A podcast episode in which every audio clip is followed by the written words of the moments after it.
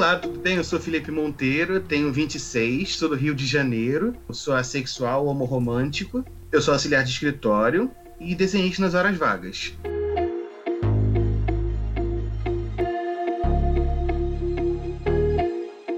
Olha, ironicamente, assexuais têm que falar sobre sexo. Assexual, para quem não sabe, é um termo guarda-chuva. Então a gente tem na sexualidade demissexuais, que são pessoas que elas começam a sentir atração sexual após ter uma conexão com a pessoa. Nós temos os da área cinza, ou grace, que é o termo em inglês, que são aqueles que podem, ora, sentir atração sexual, ora, não sentir atração sexual. Eles podem flutuar, assim, não tem uma condição própria, igual aos demissexuais. E tem os, como eu, que são os estritos, que a gente não sente atração sexual de forma alguma. Eu, por exemplo, eu sou assexual homorromântico. Eu não sinto atração sexual, mas eu sinto atração romântica por rapazes. Tem estritos que são sexo positivos, eles fazem práticas sexuais, mas eles não têm atração sexual.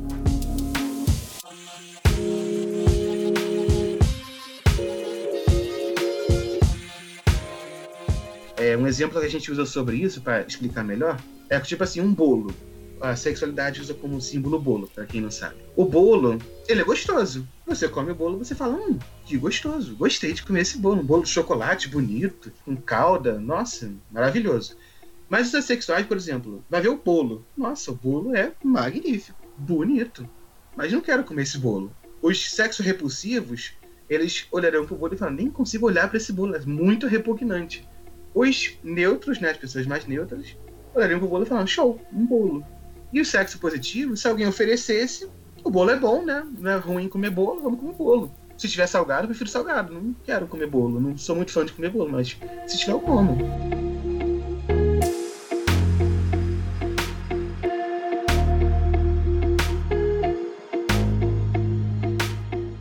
Os assexuais sexo repulsivos, para eles é, é mais difícil ainda viver num mundo bem sexualizado. Porque tudo pode dar gatilho neles, eles podem se sentir inibidos em conversas, eles podem não sentir a vontade na maioria dos locais. Porque tudo fala de sexo, né?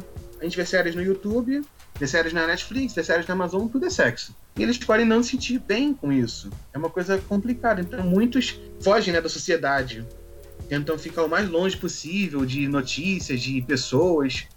Mas muitos também querem se reunir com pessoas porque a gente quer se conectar com as pessoas. Mas é difícil às vezes.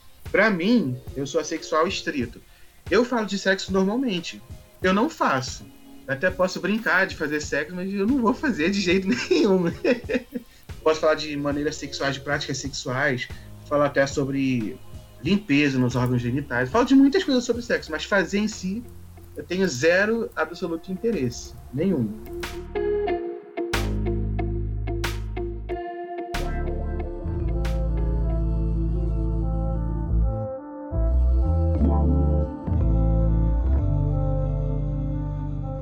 Uma dúvida muito frequente que as pessoas fazem quando a gente fala disso, é sobre masturbação. Assexuais podem sim se masturbar, porque assexuais não têm atração sexual, mas podem ter desejos sexuais. Falando assim, pode parecer que é a mesma coisa, mas não é a mesma coisa, porque a maioria das pessoas sempre vê tudo junto. Então, como elas veem tudo junto, elas não conseguem discernir, né? E tem tudo isso junto: atração sexual, atração romântica, atração é, de toque, atração de, de visual, você gostar de ver a pessoa. Tem todo esse tipo de atrações. E os assexuais não têm atração sexual, mas eles podem ter vontade, por exemplo, de se masturbar, podem ter vontade de ver filmes pornô. E eu, por exemplo, eu me masturbava, normal. Mas nunca tive vontade de fazer sexo, nunca nem tive interesse.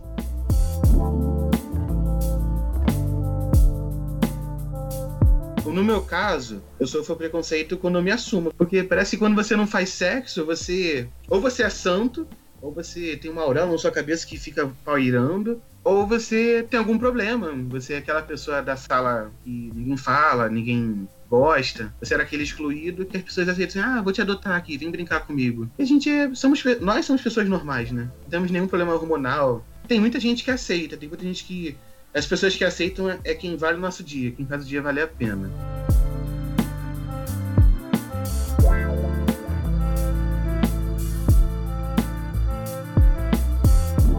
Gente, não usem assexuado, que isso é um crime com assexuais. tem gente que tolera, como eu, porque eu sei que no passado a tradução correta de assexuais, assexual no inglês, né, era assexuado. Só que a gente não fala homossexuado, heterossexuado, bissexuado. A gente fala bissexual, homossexual, heterossexual. Então, não é assexuado, é assexual. Não falem assexuado, porque assexuados são plantas, são, é são algas, são bactérias. A gente não é isso, a gente é ser humano.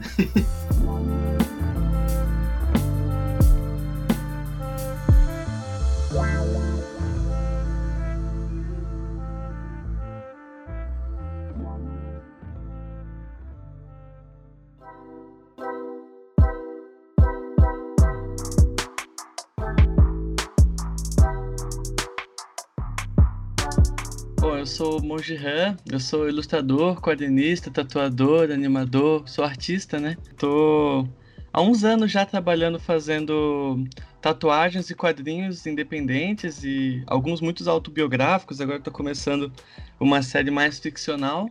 Eu nasci em Manaus, mas eu morei em muitos estados já, então sou bem brasileiro, né? A minha mãe ela é coreana, então eu falo muito sobre como é o trato racial de pessoas amarelas no Brasil, né, amarelas brasileiras, mas também falo de outras coisas no meu trabalho.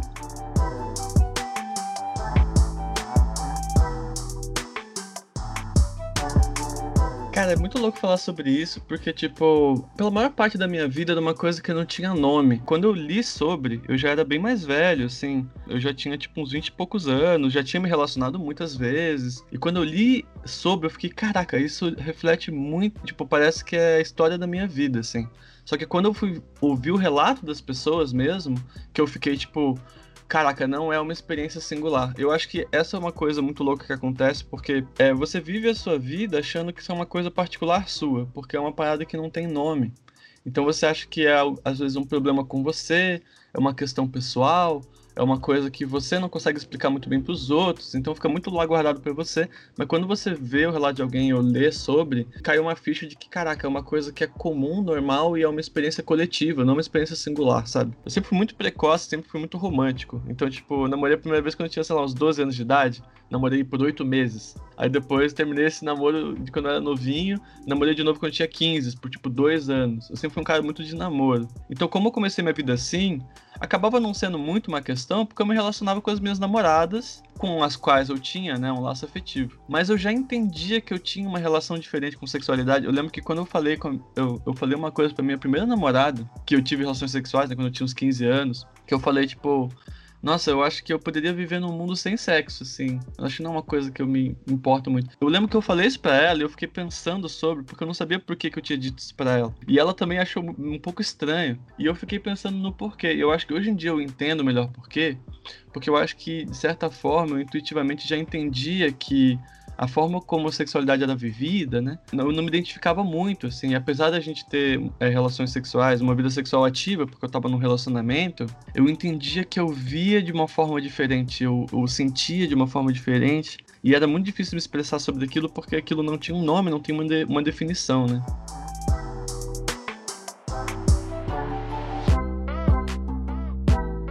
Eu acho que o mais duro para mim foi quando eu entrei na faculdade e eu comecei a fazer parte de ciclos onde o relacionamento é, casual era muito mais frequente, quando eu tinha meus 20 e poucos anos. Eu acho que isso até mexeu com a minha própria relação com sexo, no geral, sabe? Porque acabou virando uma coisa muito misturada, assim. Antes era uma coisa mais que eu fazia com os meus namorados e tal, e, e que era natural, e acabou virando uma coisa que eu tava me obrigando a fazer, né? Pra meio que cumprir um papel social. Até que um momento eu meio que não aguentei mais, assim, eu meio que parei de fazer, né, e comecei a pensar, e tudo isso antes de eu ter contato com o termo, sabe? E é muito louco, porque eu falo isso, assim, e eu, às vezes eu não consigo, eu, eu acho que é difícil explicar para as pessoas sobre como isso pode pesar no psicológico de alguém, porque era uma das principais questões pessoais que eu tinha comigo mesmo, era de entender isso. Eu achava mesmo que tinha alguma coisa errada comigo.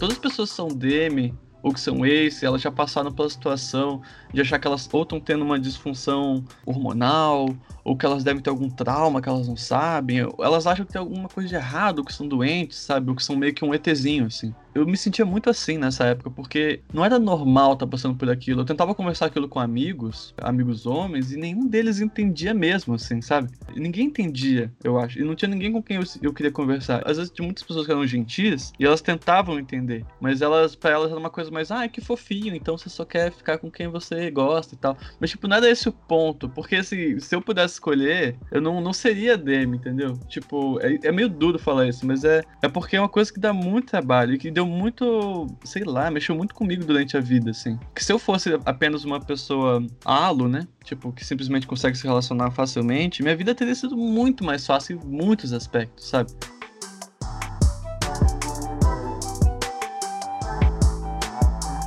Quando eu falei abertamente sobre a primeira vez, foi muito louco, porque eu postei no Twitter e teve um boom muito grande, um pouco maior do que eu esperava. De início foi muito positiva a reação, porque eu tinha muitas pessoas que me seguiam que eram Ace ou Demi, sabe? E eu não fazia ideia disso, assim. Então, para mim também foi importante falar sobre e deixar na bio e tudo, porque eu, eu tento ser o mais transparente possível com as pessoas que me seguem, sabe? Até porque eu não quero que pareça que eu tô querendo ser alguma coisa que eu não sou, entendeu? E quando você acaba virando uma figura na internet, mesmo que sim, eu não tenho lá um milhão de seguidores, mas mesmo que você tenha um certo público, né? Já vira meio que uma certa persona, um certo nível. Então eu também queria ser transparente nesse sentido.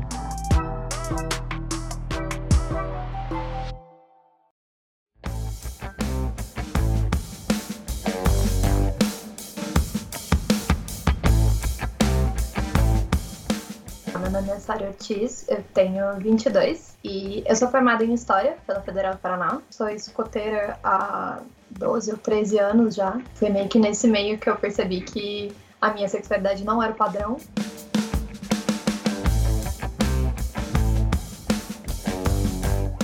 Eu comecei a pesquisar a respeito em 2013, mais ou menos, final de 2012. Eu me identifiquei como PAN me enxerguei dessa forma um pouco antes disso ser uma bandeira e quando eu falava sobre isso, muita gente ficava tipo, não, isso não existe. E ainda é um pouco assim, na verdade. Quando eu usava esse termo, as pessoas, tá, mas então você gosta de animais e plantas? E eu ficava tipo, não, gente, calma, peraí. Vamos, vamos começar do básico, assim. Nos últimos quatro anos, mais ou menos, eu tenho tido um contato muito grande com a, a bandeira bi. Eu entrava muito em conflito com algumas amigas que eu tinha, que também eram bissexuais, e daí a gente, tipo, porque o meu termo seria diferente do termo delas? De maneira alguma eu quero invisibilizar a, a bandeira bi, de jeito nenhum. Eu não tô dizendo, tipo, ah, o meu é maior que o seu, ele engloba mais coisas. Mas eu acho que são duas coisas diferentes, mais ou menos na mesma direção o, o termo PAN e a, a, bandeira PAN, na verdade, é uma coisa muito recente e é uma mudança muito constante, na verdade. A gente ainda não está bem encaixado no, no LGBTQIA+, a gente entra no queer porque não encaixa direito em nenhuma dessas coisas. Quando eu me reconheci como pansexual e não como bi, foi quando eu entendi que, tipo, aquilo estava ruim e eu tinha um termo que conseguia me deixar mais confortável.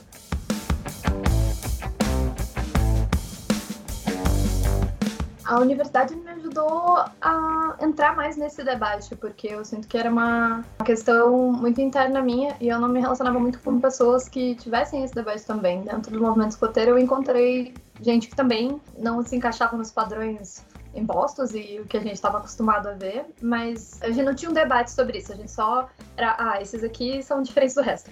A gente é o grupo estranho, mas a gente não sabe muito bem como falar sobre isso e a gente não debatia muito entre nós. A bandeira pan é uma coisa que eu entrei muito muito mais em debate na faculdade. É, eu me apresentava dessa maneira, mas ninguém questionava muito, as pessoas ficavam meio, tipo, meio críticas a isso. Na faculdade eu sinto que, tipo, teve uma abertura maior, mas é, sempre vinha essa, esse lance, tipo, ah, não, você tá sendo transfóbica com as pessoas que são bi. E eu fico, tipo, não tô não, eu acho que tá tudo bem, mas se esse termo serve para vocês, tudo bem, para mim não deu, justamente por essa questão, assim. Eu acho que tá tudo bem se você se identifica dessa maneira, mas no meu caso não serviu. Eu acho que, tipo, quem faz a, o movimento e as bandeiras são as pessoas que estão nelas. Então, tipo, se a bandeira bi tá cabendo isso, se para você que se enxerga como uma pessoa bi cabe as pessoas que não são binárias, bacana. Não, não foi o meu caso. E não tô invisibilizando a sua causa, não tô questionando o que você tá fazendo, mas eu tento ficar mais na minha, tipo, não, eu compreendo seu ponto, não, não vamos entrar nesse debate, assim. É, a, a, sua, a sua causa também é a minha causa, está tudo bem.